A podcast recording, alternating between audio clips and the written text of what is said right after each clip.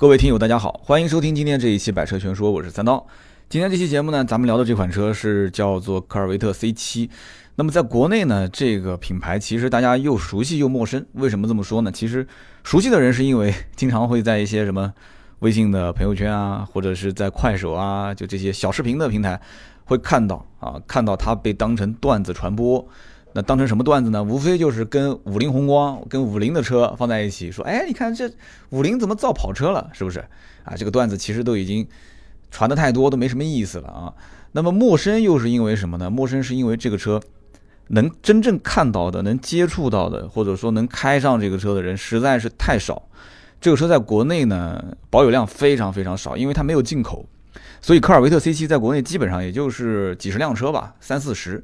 他们自己有一个科尔维特的群，这里面还有很多是定居在国外的啊，车在国外的一些车主，真正在国内的就几十个人。那么正是因为这样啊，所以这个车我作为 年底的视频，就是试驾的视频的收官之作，今年二零一七年最后出去拍的一部作品。那么也作为二零一八年的一个开始，我觉得还是挺有意义的啊。科尔维特 C7，那么很多一些朋友其实是对这个车有所了解的。我相信大家听我的节目一定是喜欢车的人，对不对？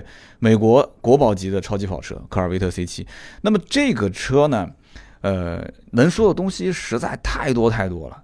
而且我我真的也真的开完这个车之后，开完这个车之后，我不太希望把这车再拿出来跟科尔维特跟这个。呃，五菱宏光去进行调侃，啊，这个科尔维特毕竟是美国国宝级跑车，但是五菱宏光是咱们中国国宝级面包车，是吧？这得罪哪个都不行啊，一个是得罪美国人民，一个是得罪中国人民啊，所以啊，这个五菱在国内的群众基基础是非常强大的啊，谁抄谁的标，这个呢就不要再说了啊，大家就就避开这个话题，都懂的啊，都懂的。两个车反正也不是竞争对手。那么科尔维特 C7 在国内本身就少，我们这次联系了一位车主，我本来联系的这一位呢是。这个科尔维特 C7 啊，就 Stingray 的一个黄鲷鱼，就是基础版。那么这个版本呢，车主也一开始改的非常的花哨。其实我早就应该拍了，然后车主的意思就是说，感觉有点不稳重啊，这个地方是不是有点不好？那个地方是不是有一点点太夸张了？然后他就一直要等到他改到自己满意。就有些东西有些拉花是贴了又撕，撕了又贴，然后有些东西是装了又下，下了又装。他就是一直一直觉得不是特别满意，拍随时可以拍，但是他希望能让它呈现一个他心目中最完美的状态。他真的是把这个车当成他老婆啊，这小伙子也是刚结婚啊，他是把这个车，他跟车是谈恋爱啊，他把这个车当成自己最最喜爱的这样的一个事物，而且是用他的话讲，就是他车也经常换，但是这辆车他就不准备换了啊，我不知道是不是真的啊，他说这车我就希望他陪我一辈子，那么。但是说这个话，感情是真的很投入啊！就真的是我接触到这么多开超跑的朋友当中，就这哥们儿对于科尔维特的他自己的这款车的这种这这种表达出来的情感，跟我其他接触过的大家知道的有兰博基尼车主对吧？包括有玛莎拉蒂的车主都卖了啊，陆陆续续都卖掉了。就唯一在手上保保存时间长一点的，一般也就是保时捷的车主，保时捷的九幺幺啊，不管是哪个版本，哎，他。还经常会开一开这个车，主要其实还是因为九幺幺这车比较好开啊，比较好开。那么这个车车主让我就完全另外一种感受，而且这个 Stingray 就是基础版的车主在讲他之前开的车，原来是呃科迈罗，后来是 R 八，然后换到这个科尔维特的时候，很多身边人就不理解，就觉得说你怎么是从贵的车换到便宜的车？对吧？R 八再怎么说一百大几十万，你现在换的车才一百小几十万，很多人觉得说这个你不如把，呃 R 八卖了，然后又买科尔维特的钱加进去，去买一辆法拉利或者是兰博基尼不更好吗？但是车主是怎么回答的呢？他说不是的，这个车子就是我的一个梦啊！我当时是看了变形金刚的电影之后。我就觉得这个车就是我必须要开上的车，必须要买的车。这句话我不但是从他的嘴里面听到了，我还从另外一个科尔维特车主嘴里面也是听到了。那哥们儿也是这么说的，他也是说，我当时是看变形金刚，也是看到这台车之后，我觉得太帅了，我以后一定要买。那么那一个 Z 五幺的车主呢，他是知道怎么买，他通过身边的朋友就买到了。那么这一个就是之前是大黄蜂，后来是 R 八的这个车主。他可能年纪更小一点，他不知道怎么去买这个车，他甚至于科尔维特这品牌，他连 4S 店都找不到，他不知道他找哪去买。雪佛兰的 4S 店也不卖这个车，你说是不是？后来有一天在路上看到了一个开科尔维特的车主，他是开着车把对方给逼停啊，逼停在路边，然后问他说：“哥们儿，说你别紧张，我就想问一下这车在什么地方买的。”然后他才知道这个车原来是通过平行进口买，二话不说直接就找到这个平行进口相关公司，直接就定了。然后定完之后就是漫长的等待，等了五六个月才买到这个车。那有人可能会讲，那车主可能他就不喜欢法拉利、兰博基尼。其实不是的，这个车主还跟我讲了另外一个故事。他上大学的时候啊，他当时在北京，他路过法拉利的 4S 店，他趴在那个 4S 店的玻璃窗上面，用手机去拍照片，然后被销售发现了。就按照正常剧情发展，应该是销售会以非常鄙视的眼神看一眼，对吧？哎，结果呢，这个销售啊出去把他拉进来。啊，然后还给他进行了一个完完整整的从历史到品牌到文化到车型的讲解，然后这个他当时就傻了，你知道吗？他就说我是个学生，我没有钱，我买不起，你为什么要就这么热情的跟我介绍这些？然后他说你现在买不起没有关系，但是我相信通过你未来的努力，你一定能开上超跑的。所以我当时跟他开玩笑，我说你这说真的假的？他说是真的。我说那你能不能联系上这个销售？我想认识一下，这销售前途不可限量啊！这几年前的事情啊。所以说，从这个故事里面告诉我们什么？就是告诉我们，中国的汽车企业将来如果要想高端冲击，想做跑车的话，先投资拍电影。你们说是不是？那么这一次呢，也是通过这一位车主，也就是基础版的这个 C7，通过他又联系上了另外一个车主啊，那个车主呢是 Z51，也就是在基础版基础上，呃，你可以当做是比它再高一个级别的版本吧，Z51 赛道版。那么我就有点小激动了啊，我就有点小激动了。为什么呢？因为在一个视频里面能同时出现两辆车，两辆科尔维特 C7，那这个可能在美国还比较容易，可是在中国这件事情的难度还是比较大的啊。呃，特别又是在江苏这个地头上，整个江苏应该就四五辆，那么这一次能凑齐两辆，啊，很开心，真的是很开心。二零一七年年底的这个试驾视频收官之作，那么其实很多老听友应该也知道，原本我们联系的是拍这个保时捷的九幺八的 Spider。那几方面原因，一个是车主方面，二一个就我自己也有点担心啊，一千多万的车在路上，万一要是磕了碰了，就我们这么一个小的创业团队，大家知道的对吧？就辛辛苦苦几年，可能就赔人家车，这公司就没了啊。所以，所以我当时就有点有点慌啊，有点慌，就等以后公司强大了以后，我们再跟他谈，好吧？那么，呃，年终收官之作 C 七。这个视频的风格其实跟之前完全不一样，完完全全不一样。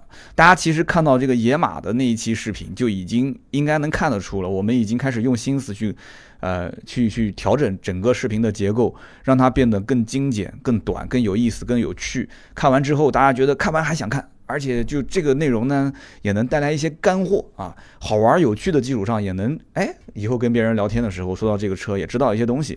就加了很多有趣的情节。那么这一次的科尔维特 C7 视频，这个不是王婆卖瓜自卖自夸啊，这不是三刀卖瓜自卖自夸，就是这个视频的总导演啊，包括文案、剧情的编排啊，都是本人。而且而且，我再提前预跟大家预告一下，后期我们拍的车辆的这个小视频啊，都会加入剧情。我们已经又策划了下一期的啊，这个。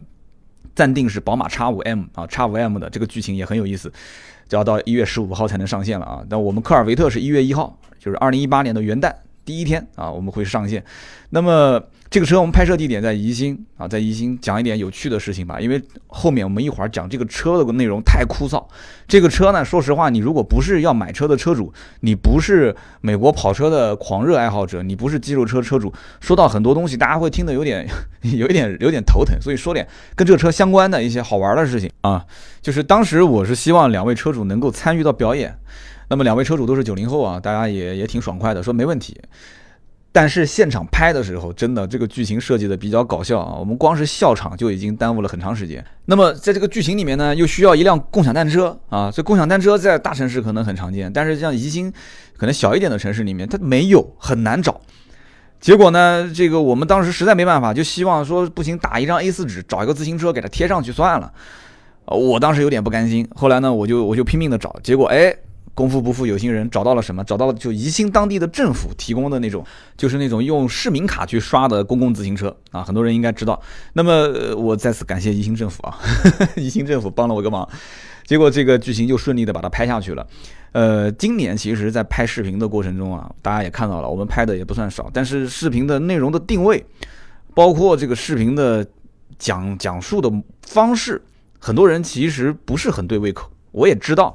看我的粉丝的增长量就很清楚了，所以今年这一年呢，我们都是一直在摸索啊，我也不着急。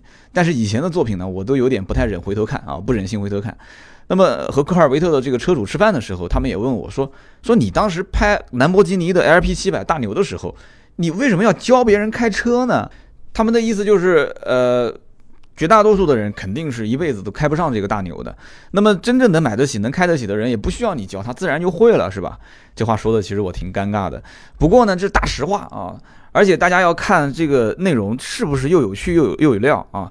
那么像教别人开大牛这种情节，我觉得这个也不是不能有，但是你如果像国外的那个撒盐哥，对吧？啊，就各种那个撒盐的动作。就那么骚气，你也可以，你把它当成一个段子。我教你看兰博基尼是个段子，那也行。但是现在回想起来，以前的一些想法其实挺幼稚的。不过，成熟的表现是什么？成熟的表现就是回想自己当年的行为，其实挺幼稚的，对吧？那么这一期的科尔维特视频呢，会在一八年一月一号上线。呃，首发是微信订阅号“百车全说”啊，那么随后同步是微博，包括秒拍、车家号这些平台。那么这个微信上呢，还会有一个彩蛋啊，大家注意去留意。关于科尔维特车的部分呢，我相信很多人首先先要有一个概念，就是这个科尔维特到底有几个版本？就是路上看到的这些科尔维特，难道都是一样的吗？还是说它也像兰博基尼一样分成大牛和小牛啊？或者是像法拉利一样，它也分成各个不同的型号？也像这个奥迪一样的 R 八，它有4.2 V 八、5.2 V 十呢？其实我觉得这个科尔维特很有意思。它有一点点像迈凯伦，又有一点点像保时捷的911。这话怎么理解呢？就是它对于车型的定位方面，我觉得有一点点像保时捷的911，就是它会分得很细啊。这个是赛道版，那个是类似于像限量版，然后这个是普通的版本啊，然后还有一个版本可能是用了赛道版的平台，然后又把它给变得更加的民用。然后呢，就是它会它会变来变去，有好多不同的定位。九幺幺不就是这样吗？有各种不同的定位。那么为什么又说有点像迈凯伦呢？就是它的这个整个的发动机的，就是动力总成，六点二 V 八的这样的一个发动机。啊，加上一个机械式的涡轮，咔嚓一下，它就能成为一个 Z 零六的版本啊，就成为了一个可以出去秒天秒地秒空气的版本。你把这个机械增压去掉，变成一个六点二升 V 八的引擎，它又是可以做成一个普通版本，又或者是一个啊，就是 Z 五幺赛道版，呃，或者是 Z 七幺吧。反正就是说，迈凯伦大家知道的，三点八 T 打天下，是不是？就不管是什么型号，都是三点八 T，三点八 T，三点八 T 啊。这这个反正这是我的理解。如果你觉得不对，你也可以在节目里面、节目下方去评论，说说你的观点，好不好？那么这两台车子，我真的说太多关于这个车的数据啊，什么亮点啊，很多人听的肯定云里雾里。因为你如果不喜欢美国跑车，或者不研究肌肉车，或者说你根本就不买科尔维特，跟你说再多再多的东西，你第一个听的觉得枯燥，第二个你听的觉得复杂，当然了，第三个是因为 我本身也是王婆卖瓜，自卖自夸，这个产品。呃，在拍摄科尔维特之前，说实话，我的了解也仅仅局限于它是一辆美国国宝级跑车，没了。所以呢，就不在节目里面班门弄斧啊。这个要知道，在国内其实研究这个车的人是很多的，那么研究它的人知道的肯定更多，而且他们小圈子互相之间会去聊。呃，国内有一个组织叫 AMCC 中国美式肌肉车俱乐部。如果真的想要了解更专业的、更深的一些资讯啊，我建议你可以直接去搜 AMCC 啊，这里面全是说这些车相关的一些信息的。那么我就说说我真正见到这一台科尔维特 C7 啊，或者说应该讲是两台，不是一台啊。见到这两台车的时候是什么感觉？当时第一辆车开到我面前的就是那辆 Z51 的赛道版本，这辆车呢？一出现，我当时的感觉就是听这个声音，有没有听到什么声音？咽口水的声音啊！我真的是咽了口水啊，因为太夸张了，你知道吗？跑车见的不少了，对不对？从法拉利、兰博、法呃玛莎拉蒂，再到有一些身边人开的，就像这个 GTR 这种，你你说它是超跑吧，它也不一定算超跑，但是你说不是超跑，跑得比谁都快。911那身边车主也很多。没有哪一辆说真的能让我咽口水，就哪怕兰博基尼 LP 七百停面前，我也没咽过口水。但是这个科尔维特 C 七停面前，我都不知道为什么，就感觉就浑身上下就是那种战斗范儿，你知道吗？战斗就随时要出去跟人干仗的那种感觉。一个超大的定风尾翼在后面，然后那车是低趴在地上，四个排气管是缩在正中间。然后后来我才知道，其实这个车的车主他本身是把这个车改成了 Z 零六的外观啊，它整个车的外观其实是一辆 Z 零六，就是加了全车的这个宽体，就加了 Z 零六的很多的一些套件，然后轮毂也换掉了啊。轮毂也换掉了，然后整个的机舱盖也改掉了。就普通版本的科尔维特，哪怕是 Z 五幺，它的机舱盖也不是透明的，但它它改成了就是双面碳纤维式的这种透明，能看到里面的机舱盖。哇，真的是太帅了！我当时发张照片给给身边朋友看，身边朋友都说帅的不得了啊！这个五菱宏光，这个五菱宏光。那么这是第一印象。那么后来第二辆这个手动版本的。呃，Stingray 的就基础版开过来之后，那没有第一辆那么炫啊。第一辆为什么还要那么炫？第一辆炫是炫在它还有一个锦绣灰的车身改色。锦绣灰是什么颜色呢？给大家形容一下啊。我讲完之后，估计有一些朋友可能就要去改这个颜色了。这个颜色特别炫，就感觉是一道彩虹在车身上。特别是洗干净之后，在阳光底下那个感觉，哇！我跟你讲，你如果不是一个骚气十足的车，我劝你不要改这个颜色。哇，这个颜色真的是，就就感觉是一个底子比较好的一个美女啊，然后又穿上了一身非常性感的衣服啊，身材也很好，脸蛋又不错，然后又化了一个很浓的妆，就是那种，呃，就那个浓浓妆不是说那种不好看的，是真化完以后就感觉哇，这个眼睛都拔不出来的那种感觉。所以科尔维特 C 七啊，这个 Z 五幺的自动挡的这个版本。这个兄弟的这一辆车就宜兴的这辆车，用他自己的话讲叫做宜兴地表最骚，地表最强。哎，那么那辆车的车主呢，买的比较晚啊。那辆车的车主是金坛的，我相信金坛人应该在路上应该也见过这个车。那么他是跟这个车主是朋友，也就跟着他后面就是去去请教和了解，就是说，哎，要改哪些东西啊，就怎么样？因为这个锦绣辉的这一辆版本 Z 五幺的版本，它呃买的早了一些，所以他买的这个车子。整个经历，再加上它改装的整个整个经历，你要知道这个车在网上都搜不到很多信息。基本上你要想买改装件什么的，你得首先要懂一些英文，你还要有一些圈内的人给你指路，然后你才能从国外去通过各种渠道才能买到这些改装件啊，甚至于还要交学费，还要绕很多的弯道。那么这个 Z 五幺的版本其实比基础版本身就多出一些东西，但是改完之后很多就。多出来的东西就没了。你比方说，它的轮毂和普通版本就不一样啊，尺寸更大一些。比方说，它的整个的刹车也是尺寸更大一些，而且有这个鱼鳞纹。那么，呃，其实两个车的刹车的品牌都一样，都是 Brembo 的啊。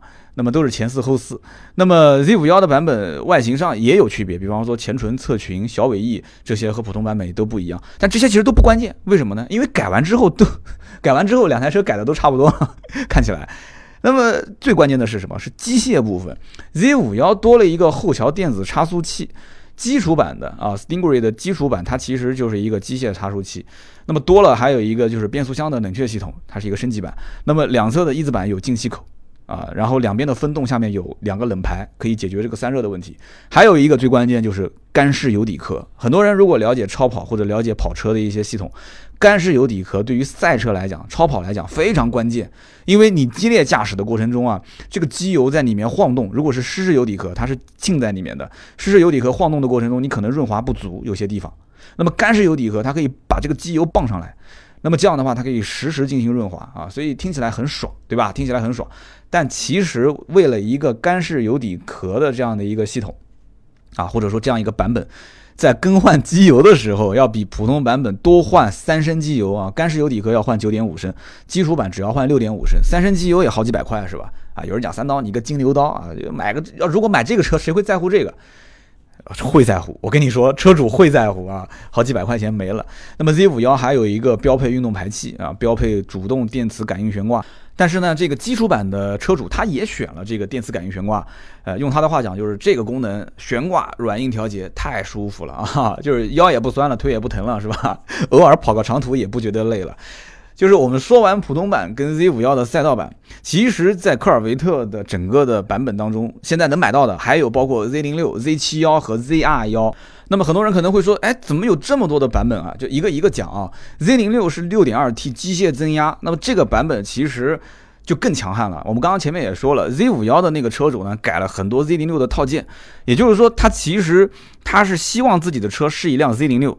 就是内心深处，或者说他其实最喜欢的是 Z 零六的这个外形，但是 Z 零六的这个六点二机械增压，一个是贵，二一个是真的是很难驾驭。六点二机械增压相当于将近七百匹的马力，你说一般的车主怎么开这个车啊？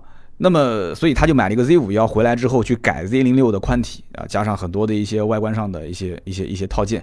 Z 零六六点二 T 机械增压，Z 七幺呢？Z 七幺其实就是这个 Z 五幺的升级版，它相当于是 Z 零六的外观啊，套了一个壳子，然后换上一个六点二升的 V 八自然吸气引擎。然后呢，工程师在整个的车辆调教方面也让它变得更加的均衡。所以现在很多人觉得 Z 七幺是目前科尔维特当下能买到最完美的一个型号，最完美的一款。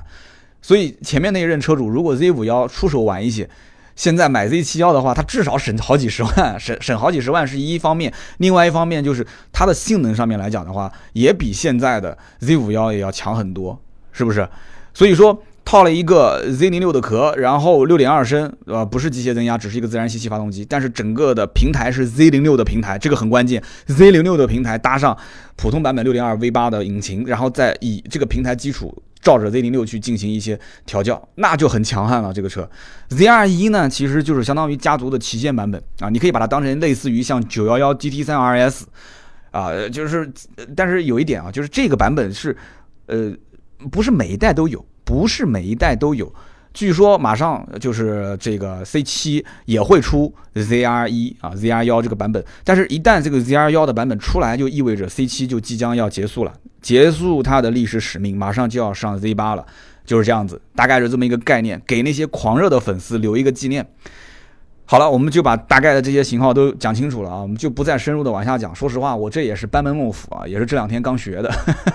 那么 Z 零六。Z 七幺刚刚别人听了以后会觉得说，哎，那三刀你这么讲，我不如买个 Z 七幺，我就不买 Z 零六，这也没关系。但是 Z 七幺的车上，呃，翼子板两侧会有拉花啊，这是能区分出它是这个 Z 七幺跟 Z 零六之间区别。现在基本上也管它不叫 Z 七幺，就管它叫 Grand Sport GS 版本。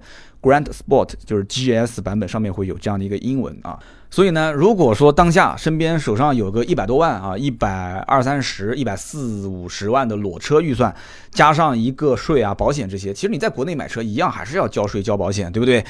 你其实看看保时捷也好，看看一些这个小跑车，其他的我就不说了。你如果觉得你真的不是那么忠忠心或者忠诚于保时捷这个牌子或者怎样，科尔维特没给我赞助，我真的是平心而论。觉得你买一辆科尔维特开在路上，给人感觉它就是一辆超跑，真的很帅。我跟你说，而且很多人一听这个大排量，哇，那这个估计是不是养不起？我说一个很奇怪的现象，这个六点二的手动挡的车主，我有车主采访，回头可以给你们看。他说他跑高速的时候也就才六七个油，当然了，他有闭缸模式，这个我们回头再讲。但是这个我有点不太相信，但他回他截图给我看了视频，啊，他还有小视频，真的是这个排量。跑出了这样的一个油耗，平时正常日常代步的话，也就是在十几个油吧，啊，十二三个油，六点二 V 八，按我讲就怎么着也得往二十上奔啊，这个油耗。另外一个自动挡的车主，差不多也在十五个油、十六个油上下啊，所以这个我觉得哪怕十五六个油，其实我都能接受。一个六点二 V 八的超跑跑出这样的一个油耗，而且还是激烈驾驶。其实这个不仅仅是你们感到意外，我自己感到意外，而且连车主自己都感到有些意外，因为他们本身自己都是之前开大排量车的。Z 五幺那个版本的车主之前开的是三点六的凯迪拉克的两门版，他当时那个三点六的凯迪拉克随随便便十六七个油啊，只会高不会再低了。然后这个手动基础版的这个车主呢，他们家之前是一辆科迈罗，然后后来是一个 R 八的四点二 V 八。那这排量也都是高的离谱，也不像现在这个版本说能跑那么低的油耗，所以两个车主当时也觉得挺惊讶的。这件事情呢，其实让我想到一个话题啊，因为通用和道奇其实也就是美国的品牌，现在在用一种发动机，而且是一个非常古老的发动机，就是抵制凸轮轴发动机。这个发动机本身虽然讲重量很轻，也很耐用，呃，但是毕竟现在的这个发动机技术真的已经是眼花缭乱了，对不对？什么可变气门生成、点火提前角，然后什么稀薄燃烧缸内直喷，这太多了。现在你你说发动机技术，你要跟大家讲说是一个抵制凸轮轴，如果懂行一点的人肯定就不买了。但是美国有一些车还是坚持用这个抵制凸轮轴啊，舌头裸直了讲。那么这个呢，英文叫做 OHV，那很少很少有人看得到哦，OHV。现在大家能看到的发动机技术都是什么 SOHV、DOHV，SOHV 都很少了。看过头文字 D 的话，有人就那个人买了一辆假的186，说啊，就大家嘲笑他，你这个是 SOHV。然后他不懂是什么意思，那拓海是吧？然后说我们这个是 DOHV 啊，双顶置凸轮轴，你那是单顶置凸轮轴。其实现在绝大多数的车都用的是双顶置凸轮轴，就是 DOHV，它是兼顾高速和低速行驶的不同状态。这大家一听就就能理解了。你单顶置凸轮轴，你只能是在某一个状态下去开，比方说低速开，它的性能还是不错的，油耗各方面表现都很好。可是你要如果是高速开，它很多的一些这个布局啊是不适应在高转速的情况下去跑高速的。那么双顶置凸轮轴其实就解决了这两个问题，对吧？但是这个 OHV 也就是顶置凸轮轴，它更奇怪啊。其实我讲更奇怪，有一些美式肌肉车的爱好者可能不愿意听。它确实是挺另类的一个存存在啊，就是说它是用一根非常非常长的这个杆子，然后呢，它通过这个凸轮轴的转动推动气门的打开跟关闭，就是用这根杆子去推，很长很长的管子。这杆这个管子从什么地方？从发动机的底部最底部可以一直贯穿整个的缸体，包括发动机盖一直到上面。所以说这个 OHV 抵制凸轮轴啊，为什么老是说这个词舌头裸不直呢？抵制底部的底，抵制凸轮轴。其实它的技术呢，呃，应该这么讲，就是技术比较老，而且这你想这么长的一根杆子，它的动力传输是会有损失的啊，是会是会有损失，而且不是特别特别的直接。你想顶置凸轮轴，它的这个旋转的过程，你看它这样的旋转，你看网上很多动图，它旋转快了之后，就像在画一个圆圈，是不是？它这样的一个就是工作的环境啊，就是来回旋转，来回旋转，它用这个突出的部分去推动气门打开，对不对？然后画圆圈，这个时候呢，气门弹簧会让这个气门回位。就非常直接，几乎基本上是不会有什么动力损失的。因此，我们其实可以了解老美对于自己的这些技术，它是有一个叫做技术分摊。为什么科尔维特那么便宜，对吧？除了平台、发动机这些东西，其实都是很关键的。你如果什么东西都是用最新的，你要去为了它去研发，那成本会很高。所以你看，科尔维特的这个整个的发动机很耐用，改装的这个空间很大，而且。关键问题是便宜啊，这便宜到什么程度？这个车基础版在美国也就是五六万美金，折合人民币也就是四十万不到啊，三四十万的这个价格。当然了，国内那是另外一个价格的存在，对吧？平行进口也要一百多万，但在美国来讲，这车真的很便宜。为什么便宜？就是因为它把很多的一些成本分摊出去了，平台啊，包括发动机、变速箱这些技术都分摊出去了，所以因此它价格就会变得很低啊。那么。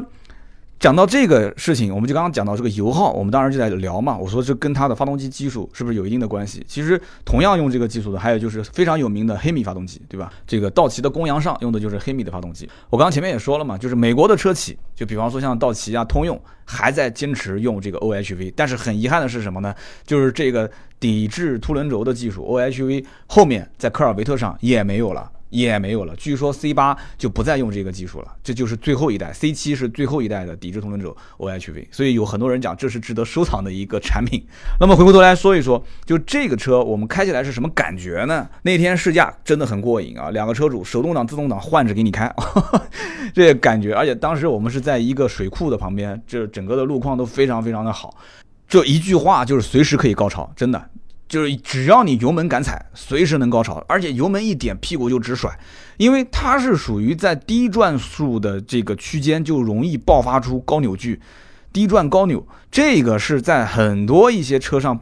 就不太常见的，很多车是为了让这个车均衡，让这个车的性能更加的呃趋向于又兼顾舒适又兼顾要跑赛道，那么它就不会让这个车子就是太容易甩尾。但是这个车太容易甩尾了，我那前一天晚上跟车主去加油，在路上，车主他看我第一次坐在车上，那肯定得要稍微炫两下。那在路上开车，哇，我感觉随时这个车就要失控。然后我就在副驾驶就提醒他，我说兄弟你开慢一点。他跟我怎么说？他说我这油门还没加。这才两千转啊！我说这两千转，这屁股都甩成这样了，他就这样，而且这是因为天冷，天气冷，就是这个轮胎也没热起来，所以这车子容易打滑。我说那你平时开车都这么开？他说没事，明天上午太阳出来的时候就好了。呃，结果第二天果然太阳出来的时候，轮胎热了，地表温度热了，轮胎热了，车子好像是稳了一些啊。所以这车真的哇，当时我们拍视频到了晚上。太阳下山就已经开始有点有点冷了，然后这哥们儿一定要表演，就是这个原地加油门甩尾一百八十度掉头的画面。然后我们当时说：“这个兄弟，你还是别拍了，我们今天都快收工了，你别到时候最后出点事情，这个咋的？”那不行，就一定要拍啊！结果拍了两遍，第一遍差一点点失控啊，差一点点撞对面的这个围栏，到时候这个会在花絮里面应该会放。然后第二遍成功了，还不错。我当时那个心都提到了嗓子眼上啊，这毕竟是为了我拍视频才把车借过来的。你懂的啊，所以以后我们再拍超跑，我一定这个要选择非常宽宽广的一些场地啊，非常宽阔的一些场地去拍，要不然的话，这个真的我担不起这个责任啊。这个科尔维特 CC 其实开起来什么感觉呢？因为两辆车，一个手动挡，一个自动挡，手动挡很特别，它还是一个七速，听好了，是七前进档的一个手动变速箱。那么这个变速箱，有的人可能觉得很奇怪，你七个档位，左一左一。上一下二，中间三四，右边五，最多右后一个六，往下按一下一个倒车档，你七个档你怎么推呢？其实很有意思啊，它这个七个档设计是这样的：左一二啊，这个没问题；中间三四没问题；右边往上推是五，往下是六，对不对？这个没问题吧？那么再往右拨一下，它那个吸入感是有两段，也就是说你往右边拨的时候，你可以明显感到有两段阻力。第一段那不用说，上面推下面推就是五档六档，你再往右边推，第二段的时候上面就是七档，你再往下拉那就是倒车档，所以一般很少会误操作，你只要习惯它就可以了。基本上你能能切到你能切到这个七档的概率非常低，因为。它是一个在低转就能爆发出高扭的这样的一个发动机，所以你只要上来叭一个一档油门一踩，哇，直接甩屁股，然后车子呜就出去了，切二档，再切三档，再切四档，你基本上等你几个档切完，前面就已经是红灯了。就中国有那么多的大长直路给你开嘛，很少很少。那么跑跑高速呢，不用说，咔咔咔几个档一推完结束，你就巡航就可以了。所以这个车你要想真正说把这七个档发挥的淋漓尽致。我也很也很好奇，就在什么样的路况下，啊，在什么样的一个一个很神奇的车手的操控下，能够把这个七个档位发挥的淋漓尽致？那不用说，我对于这种虽然平时开车是老司机，但我不是一个赛车手，我拍视频的时候，那基本就是在一二三四档之间来回切，那已经是很爽很爽了。车主说你就使劲开没关系，随便你怎么踩油门，啊，你就踩到就上红线，你再给我换挡，而且它很有意思，它。是个手动挡，但是它还有换挡拨片。哎，我当时觉得我也觉得很奇怪，我说你你手动挡怎么能用换挡拨片呢？他就笑了，他说我告诉你，这个换挡拨片其实只是起到一个切换，就让你在每一次降档的时候，它会有一个补油的功能。你如果不去上车前先用踩离合器刮一档，然后拨一下左边或者是右边的拨片，那它就没有那个补油的这个功能，降档补油。就你每次降档它会顿挫很明显，但是补油你会听到嘣嘣的声音，对吧？然后它就顿挫会变小，哎，很有意思。等于它的换挡拨片相当于是个开关，但是另外一辆自动挡它就不一样了，自动挡是真的可以用换挡拨片去换挡，这个就讲的是废话了啊。它那个是个八 AT 的变速箱，而且你听好了，这不是什么 ZF 的八 AT，这就是通用自己的八 AT 变速箱。哇，这开起来太爽了，因为它的变速箱是在后面，它这个设计很有意思，它是前中置发动机，变速箱在后面，整个的这一个底盘设计，整个这一套系统的设计，就对于这个车来讲的调教，你你虽然我要说均衡，可能很多人觉得这个词用的不好，为什么？因为这个车确实很暴力。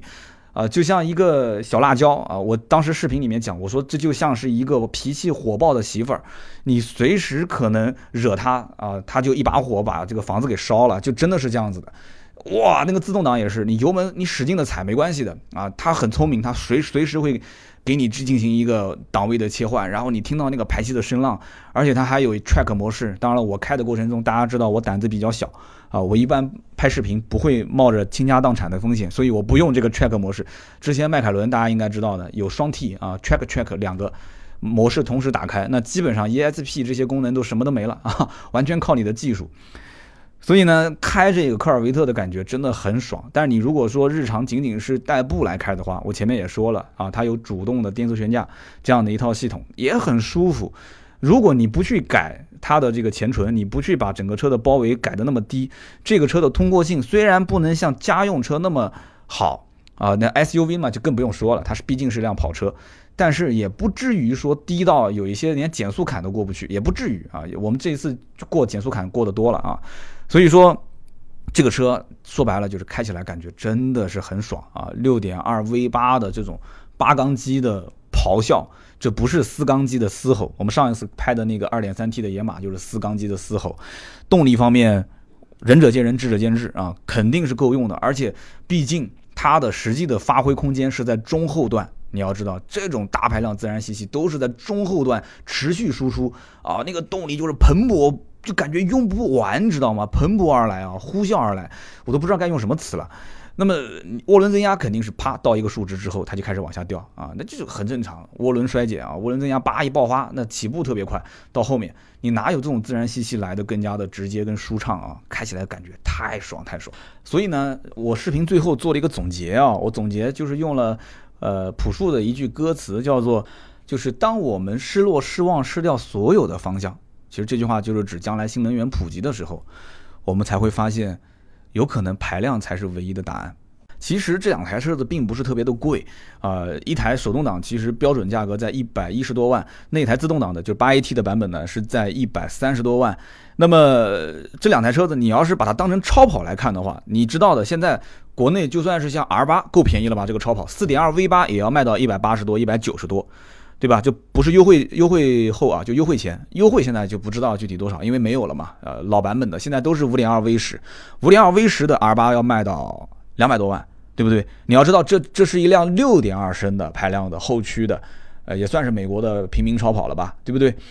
一百出头一点点，在国内一百多万，你买一辆保时捷911，你可能还差那么一些钱。所以说，我觉得你要把它当成一辆超跑去定义的话，这个车的价格不贵，平行进口进来，你想普通版本一百一十多，Z51 的版本现在是 Z71，也就在一百三、一百四。买完之后，如果你什么都不动，你就是交个税、上个牌啊，交个保险，保险一年大概三四万块钱，这个是挺贵的。但是你要第一年不出险，第二年价格应该会低很多。那么一起办好的话，再多个大概二十万吧。那么也就是一百五六十啊，一百六七十，也就是一个办好上牌的价格。现现在的 Z 七幺刚刚前面不说了吗？外形跟 Z 零六差不多，你也不用改了，宽体什么都有。所以这样的话，我觉得啊，很多人可能是不知道，但是知道之后是不是会买，这个我不知道。因为有的人会觉得说担心啊，这个买个平行进口没质保。但这个问题其实质保不质保，好像。很重要，但好像又不重要，因为 C7 本身就是以发动机非常耐驮啊，然后变速箱非常非常耐用，也不容易坏而著称的。所以这些车主，你想最大的维修费用，无非就是发动机跟变速箱，对吧？你要如果说烧机油什么的，对于这些车的车主来讲，根本不算事，烧就烧呗，烧了再加不就行了嘛？你又不是一个日常平时代步用的车，你只要不坏啊，你发动机不拉缸啊，你的变速箱没有故障，那就算是一辆算。很省心、很省心的车了，对不对？你说什么异响这些东西，对于超跑不存在的啊？什么异响啊？当时那一辆改了 AK 排气的这个呃，就是 C7 的手动挡啊，手手动挡的这个标准版。老远的就像挂雷创的这个鞭炮一样，噼里啪啦的就开过来了，噼里啪啦就过来了。你想想看，你说什么车身异响这些东西完全不存在。再跟大家说一下，这车本身有一个闭缸功能。我们刚刚前面在说发动机的时候，啊，黑米发动机也是可以，就是可以闭缸嘛。八缸闭缸闭成四缸，那很多人说，那这就是为了省油呗？对，省油是一方面，包括在你不加油门的时候或者巡航的时候，它闭成四缸。呃，那四个缸其实也不是说不在工作啊，它还是要进行润滑，还是要保持一定的这个这个这个缸体的温度，因为你两个两个缸体，如果你高速运转的过程中突然之间四缸切八缸的话，你这个缸体它是冷的，它这个会有一个热胀冷缩，大家都懂，很容易出现问题，所以它还是要工作。八缸逼四缸啊，四缸运作听起来好像很帅，但其实上车主讲的啊。抖动还是很明显的，就是你四缸机运作的时候，一个是排气的声音听起来很明显，八缸四缸不一样；二一个切切换成四缸，这个动力的损失，包括整个的，就是车身的震动共振。他说你放个硬币在口袋里面，你都能听得见这个响声，这就是它的震动。我说有那么夸张吗？他说你不信，明天试一试。而且他自己也刷了一个可以手动。啊，闭缸的这样的一个操作，如果你不去做系统的调教的话，那你只能是自动，就是它系统默认在某个情况下不给油门或者是巡航，它给你切。但是你手动你就随时可以切，它加了一个这个模块。呃，他跟我讲了一个小故事啊，就关于这个 C7 的故事，说两个车主都很年轻啊，其中一个车主结婚的时候，当时这个酒店里面有一个美国客人，那这个美国客人呢，当时看到这这两辆车在现场，哇，就一直盯着拍照，然后就不停的就哇酷酷，就不停的酷酷的说。那么他们当时上前就跟他聊，说这个科尔维特在美国就是一个很常见的平民跑车，就怎么你在中国看到这个车就酷酷的喊个不停呢？呃，这个美国人当时就说了，他说这车跟我在美国看到的不一样，很特别。所以我们可以理解什么呢？就可以理解在国内的这些开科尔维特的人，他们是真的把这个车当成自己的朋友，当成自己的爱人。啊，当成自己的恋人，他们是要为他精心打扮。你为你的老婆、为你的女朋友去花钱，你会觉得说我很心疼吗？肯定不会，对不对？你如果稍微对你的钱有那么一点点的心疼，你就是不爱他啊！赶紧分手吧，真的要结了婚就算了啊。那那如果说对于车来讲的话，这两个车主真的，这两个车主到目前为止，在我看来，他们改装的钱已经快赶得上这个车价的一半了啊！每一位车主改装。就我当时很有意思，我跟两个车主在聊天，因为我拍视频，我需要了解更多跟车相关的一些事情。那那个车主他很耐心，真的是每一个字啊，就一个字一个字的打。你要知道，打中文还要切换成英文，英文里面还要加数字，一长段一长段的。这个大家有机会我截屏给你们看，就是他们发给我，我当时也很感动啊，我当时非常感动。你除了我，我相信跟这个某些买东西的这个卖家投诉的时候，你可能会。打那么多字之外的话，那这跟朋友之间聊天，谁会打那么多的字？你说是不是啊？所以当时我看到他打那么多字，我也很感动，我也知道他对这个车真的是很爱。那么他们改装这些车都没有去算钱，你知道吗？直到跟我聊天，我说我想了解一下你的车到底改了哪些地方。他们在一个一个的发给我的时候，发现他说哇，他说我没给你算的时候，我不知道，我算完之后我才发现，我改车改了几十万啊。就这个时候改车已经不是钱的问题了，就一定要达到我最想要的那个状态。那一个车主也是啊，另外一位也是，两个车主都改了好几十万。所以说这个买车买回来，你如你如果仅仅就是为了体验一下，那我刚刚说的啊，这个普通版本一百一是一百二啊，Z 七幺现在这个版本是一百三四，加上税加上保险再加二十万，嗯，但是你要改。那就是一个无底洞啊，那就是一个无底洞了。这这就是一方面，另外一方面，两个车主同时反映一个事情，就是因为这个车起步很容易甩尾啊，包括烧胎，大家都懂的，对不对？那么这样的话，因为它低转速就会爆发高扭矩，那这个烧胎太容易了。那么所以它的后轮磨损非常快，快到什么程度呢？呃，车主基本上，你像那个自动挡的还好，基本上在一万公里左右，手动挡的车主。五千到七千，两个后轮的轮胎已经到了警戒线，他马上这两天就要去换胎，一个轮胎四千，自己算啊，一个轮胎 一个轮胎就将近四千，两条胎八千块钱，换轮胎的价格啊，所以说换轮胎的烦恼不是，呃，不是长城的魏的车主啊，这个包括科尔维特的车主也有这个烦恼啊，就换轮胎那么贵，那么贵，所以对对比来讲的话，这个一年的保险三万块钱也就不算高了啊，也就不算高了。所以呢，今天我们聊这个科尔维特，其实我真的是想说一些跟这个车相关的一些故事，很好玩的一些事情，大家能听得懂的。那么这个车相关的一些知识点，呃，实话说，网上大家可以自己去，如果感兴趣去搜一搜。我非常推荐看那个 AMCC 俱乐部里面的几篇文章啊，你只要去翻看一下的话，他们讲科尔维特的文章都很专业。那么这样的一台，嗯。六点二升 V 八自然吸气的发动机，其实理论上来讲还是有很大的改装空间。但是我相信，对于中国国内的车主，没有几个人真的会给它去加涡轮。虽然说啊，这样的一个发动机，它用的是这种高强度锻造的曲轴连杆，它的曲轴连杆的负载就是负荷非常低，甚至低到就不到百分之五十。但是这些引擎怎么说呢？中国的这些车主是把它当成自己的一个藏品，自己的一个非常好的玩伴，所以不会轻易的去改装。中国的改装技术也很一般，所以它不会随意的加涡轮。那么对比就是一些欧洲的涡轮增压的车型，那就不用说了，对吧？很多人知道刷一阶、二阶、三阶调教啊，不管是外挂还是做软件，呃，这些其实都是在原有发动机已经接近啊，它的强度已接近极限的情况下，只是做适当的提升，潜力并不大。这是现在玩美式，不管是肌肉车也好，还是玩科尔维特的这一些啊美式跑车的这些人，都是公认的一个观点啊。所以说，推荐看啊他们相关的一些专业的文章，我节目里面就不班门弄斧了。反正就是一句话，这车我看完之后，我真的挺心动的啊。有很多人一直问说，哎，三刀，你以后如果说要是手上有点闲钱，你买什么车？